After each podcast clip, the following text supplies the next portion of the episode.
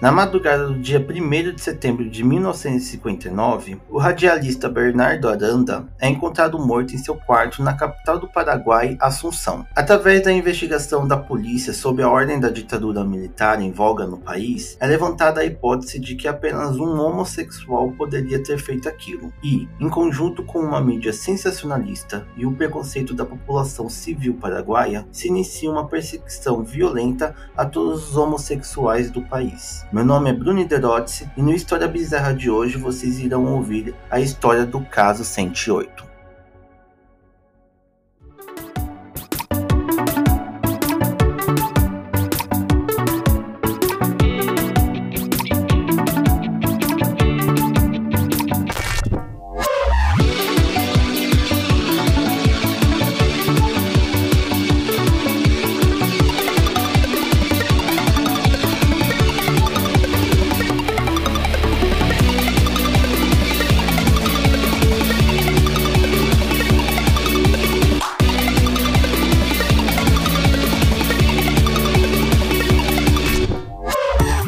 Olá, manas, manas e menes, estamos em mais um episódio do Dots Podcast e hoje é dia de História Bizarra, um programa onde eu trago casos criminais, casos de paranormais ou qualquer história estranha que deixa todo mundo de boca aberta falando: Meu Deus, eu não acredito que isso aconteceu. E bem, esse episódio eu trouxe pensando no mês do orgulho, onde que estamos tendo nesse momento, em junho de 2023. E essa é uma história que ela é triste, ela é trágica, porém, ela, ao mesmo tempo que existiu essa história trágica também ela floresceu uma luta, né? Então é um caso importante para entender a luta LGBTQIA+ no Paraguai e é uma história que eu já ouvi há muito tempo, assim, eu achei interessante trazer ela para cá pro podcast. Porém, antes da gente ir para a história em si, eu preciso dar uns recadinhos, né? Para quem ouviu os episódios passados, está sabendo que eu estou criando uma oficina de podcast a baixo custo para iniciantes a podcaster, né, que quer iniciar um podcast, mas não sabe como fazer isso ou não tem um orçamento muito bom para poder investir bem num, num, podcast. Então essa oficina vem com uma forma de desmistificar isso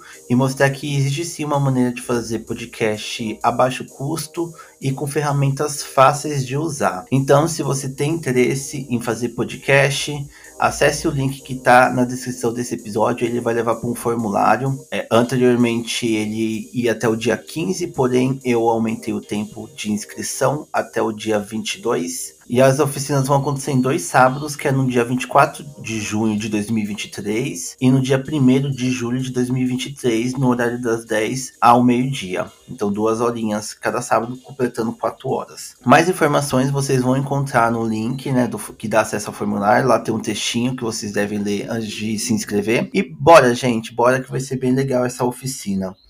E outro recadinho é como você pode ajudar esse podcast a alcançar mais pessoas ou melhorar sua qualidade. Existem várias formas. Uma delas é financeiramente. Nós temos uma plataforma do Apoia-se, que é um financiamento coletivo, onde você pode estar ajudando com qualquer valor mensalmente, né? Você pode pagar por cartão de crédito ou boleto, e você está ajudando com um valor mensal para esse podcast. Outra forma é você ajudar de forma pontual através do Pix. A nossa chave é thedotspodcast.gmail.com e você pode estar ajudando com qualquer valor pontual aí que você possa estar ajudando no momento. Tanto o link do Apoia-se quanto a chave vai estar também na descrição desse episódio. Se você não tem grana, tudo bem, você pode ajudar de outras maneiras. Divulgação também é muito importante. Então, se você gostou desse episódio ou de outros episódios, ajude a divulgar. Posta nos seus stories, posta no Twitter, joga nos grupos de WhatsApp, que assim alcança mais pessoas e ajuda né, a nossa comunidade de Dotzer a aumentar. E outra forma é você ajudando a engajar na plataforma de áudio que você estiver ouvindo. Não sei qual plataforma vocês estão, mas se vocês entrarem no perfil do The Podcast na sua plataforma. Lá provavelmente vai ter algumas informações de tipo seguir, curtir, dar estrela, é, enfim, qualquer coisa dessas aí que ajuda. Vai lá, gente, dá, dá estrela, dá cinco estrelas. Se der, quiser dar menos, tudo bem. É, curte, enfim, faz todos os Brag Nights que tiver na sua plataforma aí, que ela ajuda muito a, o podcast a crescer dentro dessa plataforma e assim a plataforma indica né, o podcast para outras pessoas que têm um perfil parecido com você. Então, fazendo isso daí também você ajuda pra caramba. E é isso, pessoal. Esses são os recadinhos. Então, bora pro episódio de hoje.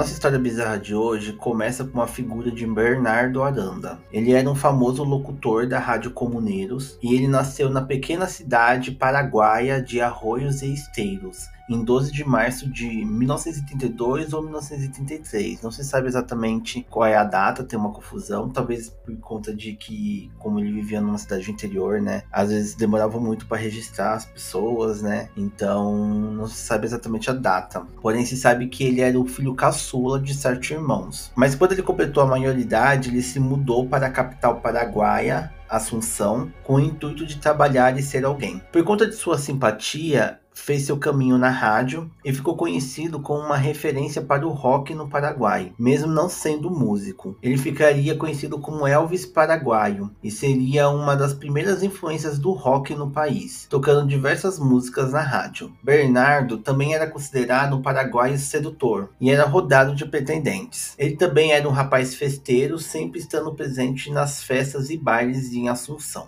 Porém, na madrugada do dia 1 de setembro de 1959, sua vida teria um final trágico. Naquela noite, Bernardo teria sido visto pela última vez num bar chamado Carioca, onde estava jantando com alguns amigos e estava ligeiramente bêbado, entre aspas, segundo a fala de algumas testemunhas. Após isso, ele foi para sua casa, que na época é, ele morava num cortiço que era na mesma rua da Rádio Comuneiros, que era onde ele trabalhava. Às duas horas da manhã do dia 1 de setembro, os vizinhos de Bernardo Aranda ouviram uma grande explosão. Ao seguirem o barulho, se deram com a porta de Aranda saindo fumaça por debaixo da porta. A polícia e os bombeiros foram acionados e ao adentrar ao local do crime, foi encontrado o corpo do radialista totalmente carbonizado, deitado de barriga para baixo em sua cama, como se estivesse dormindo. Assim que amanheceu, a notícia já corria pelos mais diversos jornais. O principal deles é a versão paraguaia do El País, onde as mais emblemáticas notícias sobre o caso foi noticiado. A primeira manchete sobre o caso já vinha com um recorte cruel e sensacionalista, colocando imagens do quarto e do corpo de Aranda estampado nas manchetes e detalhando a forma cruel em como seu corpo foi encontrado. E dessa forma tomando uma comoção na nacional. Na investigação policial, existia duas possibilidades. Ou aquilo foi um crime ou um suicídio. E se fosse a primeira opção, era necessário saber quem foi e o motivo. Um detalhe que deixou a polícia com a pulga atrás da orelha era a posição que Bernardo estava em sua cama quando foi encontrado carbonizado.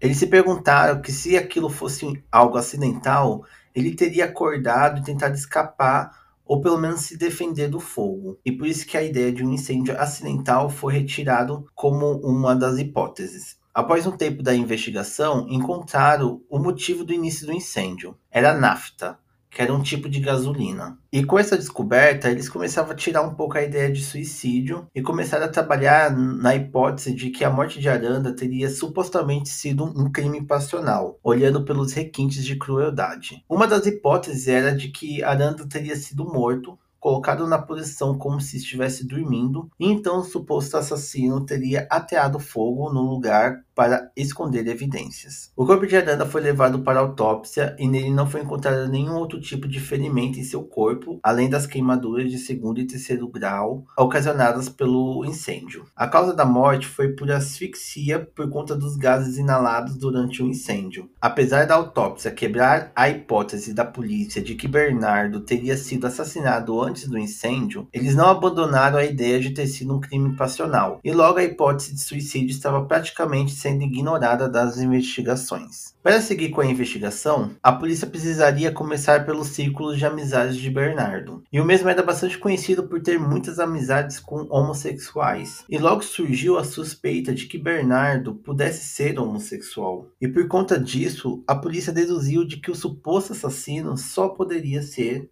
um homossexual. E foi com esta constatação que iria iniciar uma violenta caçada orquestrada pela polícia, a ditadura militar em voga no Paraguai e a sociedade civil.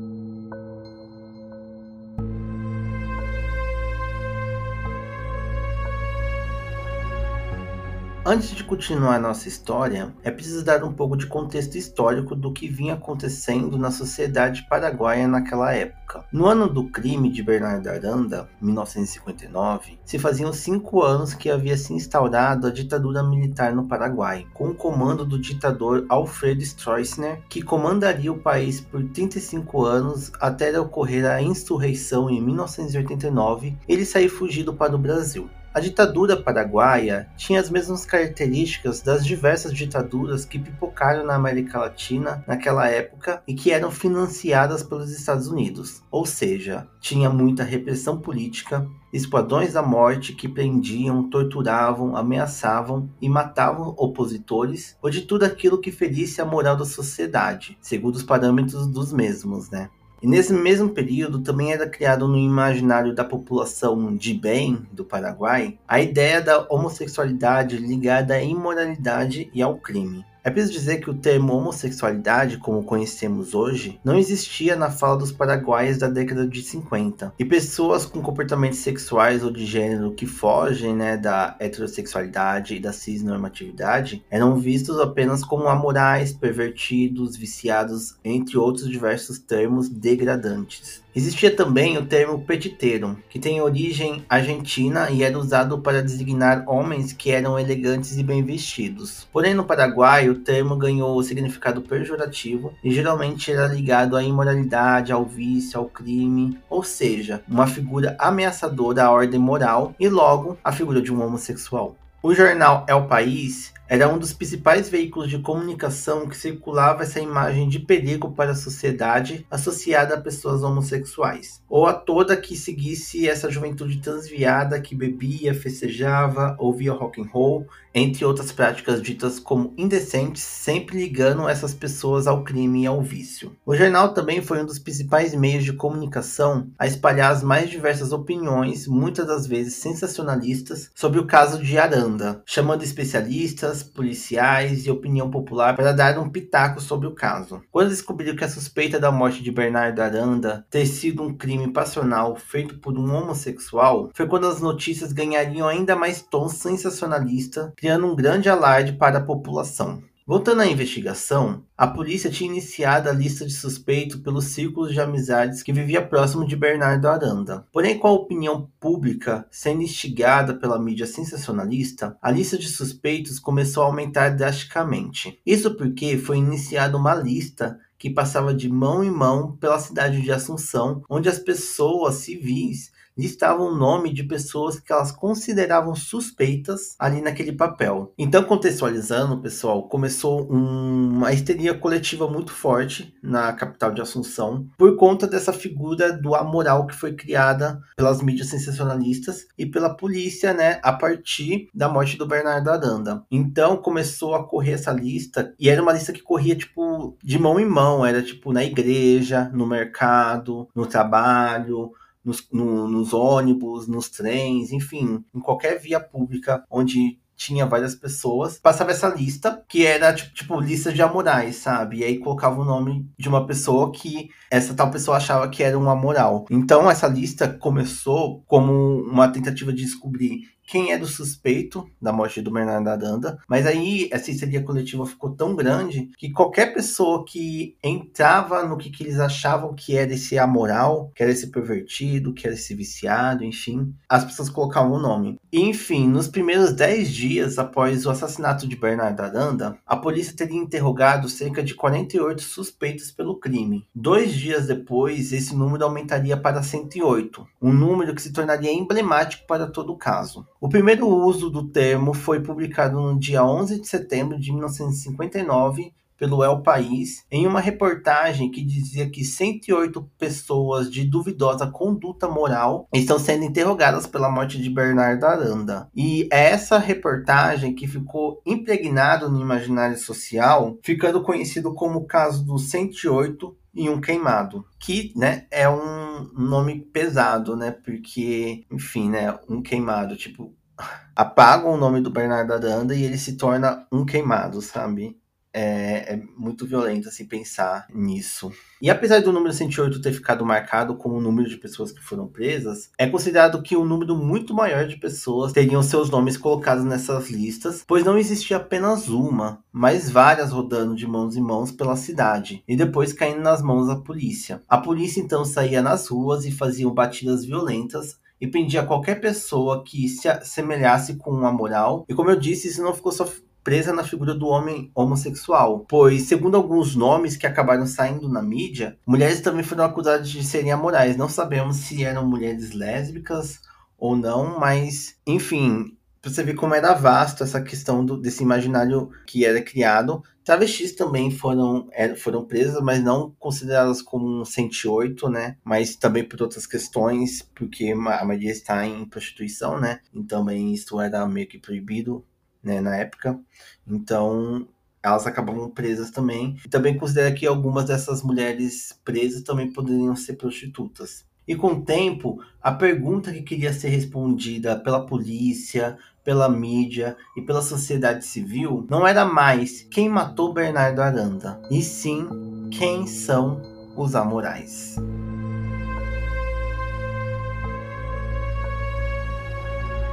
No dia 30 de setembro de 1959, o jornal El País publicou uma carta anônima em seu jornal. A carta leva o título de A Carta de um Amoral. Eu trouxe aqui uma tradução livre, em que eu pedi a ajuda de um amigo, Rafael Birger, que, enfim, me ajudou aí no espanhol, porque estava um pouco complexo para mim traduzir. E a carta diz o seguinte: Parece justo ao El País denominar com o título de flagelo social um número grande e considerável de pessoas honradas que assim o são porque no que diz respeito às suas vidas desfrutam dos prazeres moderadamente, sem ofender aos demais, de maneira tão moderada e silenciosa como é condizente aos atos íntimos saudáveis, que se contrapõem aos prazeres desenfreados que, até mesmo na sociedade culta, acabam levando a escândalos públicos. Nós acreditamos que o El País está fundamentalmente equivocado, talvez porque seja mais fácil para eles usar alcunhas para ferir a dignidade de pessoas que merecem consideração que fazer uma reflexão social, humana e filosófica. Nós seguimos uma vocação que é tão antiga quanto a própria humanidade, e neste século de consagração de todos os direitos humanos, Ninguém pode nos negar o direito de fazer de nós mesmos, de nosso continente físico, o que bem entendermos, sem incomodar aos outros que não queiram fazer o mesmo. Os moralistas do El País estão errados, porque nessa questão não existe moral coletiva, e sim moral individual, e nós somos individualistas por princípios filosóficos. Se vocês persistirem neste erro, perderão tempo, nós não perdemos nada.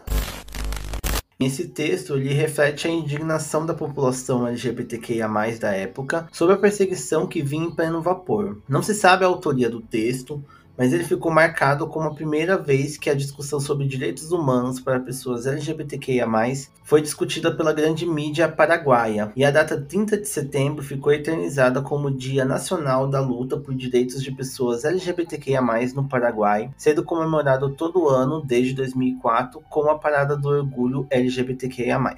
Apesar disso, a perseguição não acabou. Até o fim da ditadura militar no Paraguai em 1989, a perseguição contra os amorais seguiu a grande vapor, e o número 108 ficou eternizado como um termo pejorativo para designar pessoas homossexuais. E ele é tão agorado que existem ruas, instituições públicas e até placa de carro que é pulado o número de 108, por conta dessa mancha que foi colocada em cima do número. Atualmente, as organizações LGBTQIA+, do Paraguai começaram a ressignificar o termo como uma forma de protesto, ou como uma afirmação de quem é, dizendo que são todos 108. Mas como ficou a investigação sobre a morte do Bernardo Aranda? Essa parte ficou um pouco nebulosa da história. Quando a investigação deixou de ser sobre a morte do radialista e passou a ser uma histeria coletiva, as informações ficaram confusas, não sabendo que fim se levou tudo. O que se sabe é que até hoje a morte de Bernardo Aranda não foi explicada, e nenhuma das pessoas presas por conta disso foi formalmente acusada pelo assassinato. Não se sabe também por quanto tempo essas pessoas ficaram presas ou se elas foram torturadas ou até mesmo mortas pelas forças ditatoriais. Alguns boatos que surgiram é de que Bernardo Aranda teria sido assassinado por Juan Barnabé, o dono da Rádio Comuneiros, crime motivado pela vingança de um amor não correspondido. Essa história corrobora com a ideia de um crime passional que a polícia né, puxou. Outro boato é de que Bernardo teria fugido para os Estados Unidos com o então embaixador estadunidense Walter Plauser, que seria seu suposto amante. E bem, olhando por esse boato, quer dizer que a história do crime teria sido uma forma dele forjar a própria morte para fugir com um amado, né? E ainda assim, sempre que tem um corpo ali, né? Que foi identificado como ele. Então, bem esse, esse, boato. E o último boato, mas não o último que enrolou, né? Porque teve vários, mas o, o, último que eu tô trazendo aqui é tão estranho quanto esses outros. E é o boato de que Bernardo teria ido para os Estados Unidos para fazer uma cirurgia de readequação de gênero. E bem, pessoal, é cada boato bem bizarro do que o outro, né? Todos eles não, não dão uma resposta concreta, assim, sobre o que realmente aconteceu com Bernardo Aranda. E infelizmente só nos sobrou criar imaginários para saber o que aconteceu naquela noite, pois por conta de uma sociedade preconceituosa, a morte de Bernardo Aranda foi apenas uma fagulha para acender uma chama de perseguição injusta para aqueles que só queriam existir.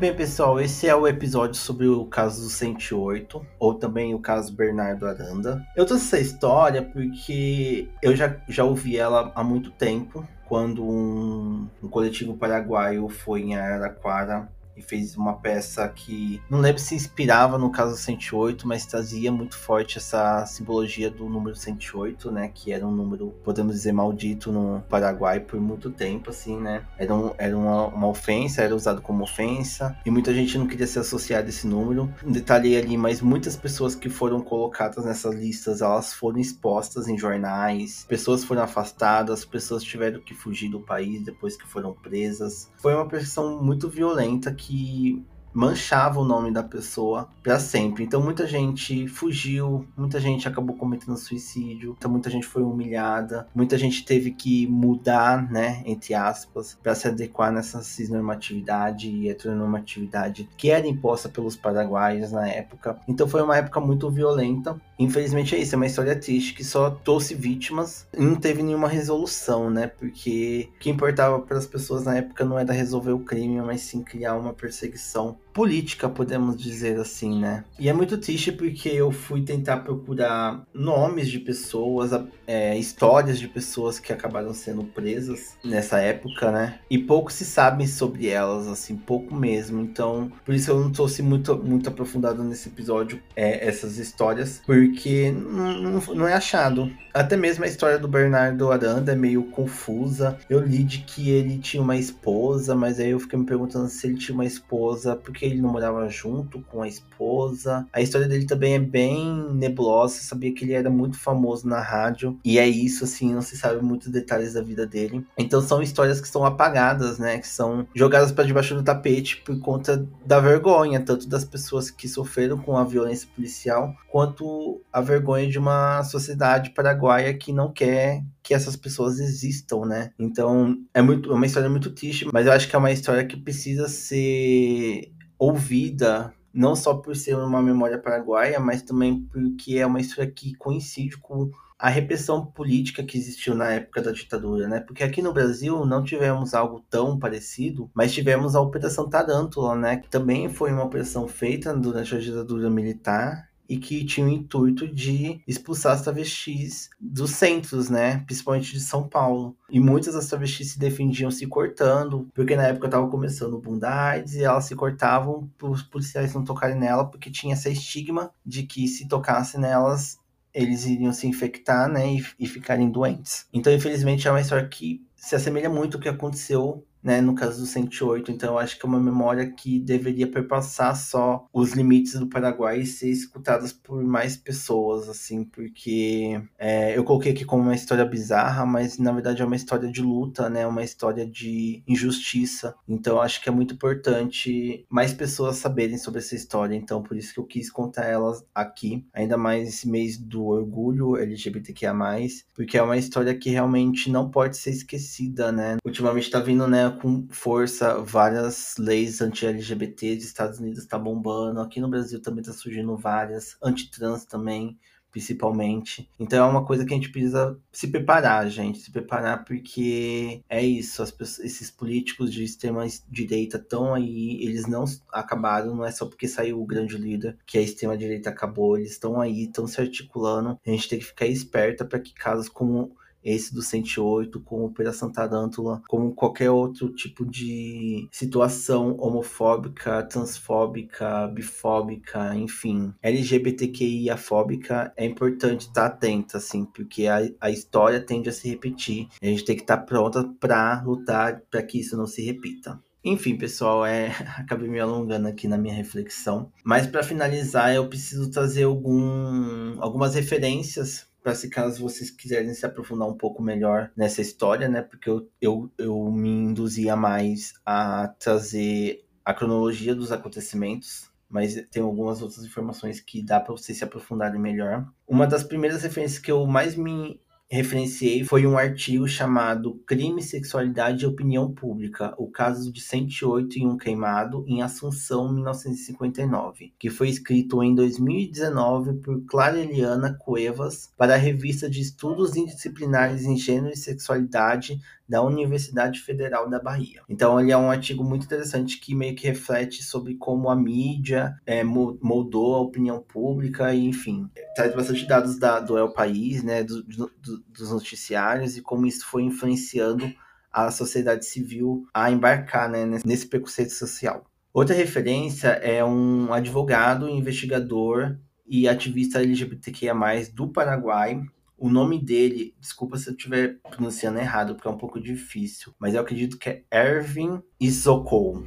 Ervin Isokou. E ele escreveu um artigo sobre o caso do 108. Ele é citado um pouco também nesse primeiro artigo que eu citei. Porém, eu não tive acesso a ele, não consegui achar. Porém, ele tem um vídeo curto no YouTube onde ele traz um resumo sobre o acontecido. E é interessante que ele pega a opinião de algumas pessoas na rua, assim, perguntando o que, que eles sabem sobre o número 108 e tal. E as pessoas ficam meio envergonhadas, meio tímidas. Algumas falam, algumas mudam de, de, de assunto, enfim, para perceber um pouco como é esse estigma do número 108 lá no Paraguai. E a última referência que eu trago, na verdade, ele é um complemento, porque ele é um documentário chamado 108 Cotilo de Palo, onde a diretora do filme, né, Renate Costa, ela investiga a suspeita morte do seu tio Rodolfo durante a ditadura de Alfredo Storch, né? Então a cineasta ela recorre à pesquisa, né, entrevista pessoas que eram próximas do seu tio, para entender o que aconteceu com ele, porque ela sempre teve a sensação de que a família afastava o tio dela, né? Que ela não podia ter contato com ele, que ele era uma pessoa estranha, que, enfim, tinha um afastamento meio estranho que ela sentia. E aí, durante a pesquisa dela, ela percebeu que o tio dela era homossexual na época da ditadura militar, e ele meio que vivia uma vida dupla, né? Que eu não me lembro agora que eu acho que é Hector que ele colocava o nome, que era tipo o nome da noite dele, né? Que ele, ele queria ser dançarino e tal, e tudo mais, viver essa vida artística.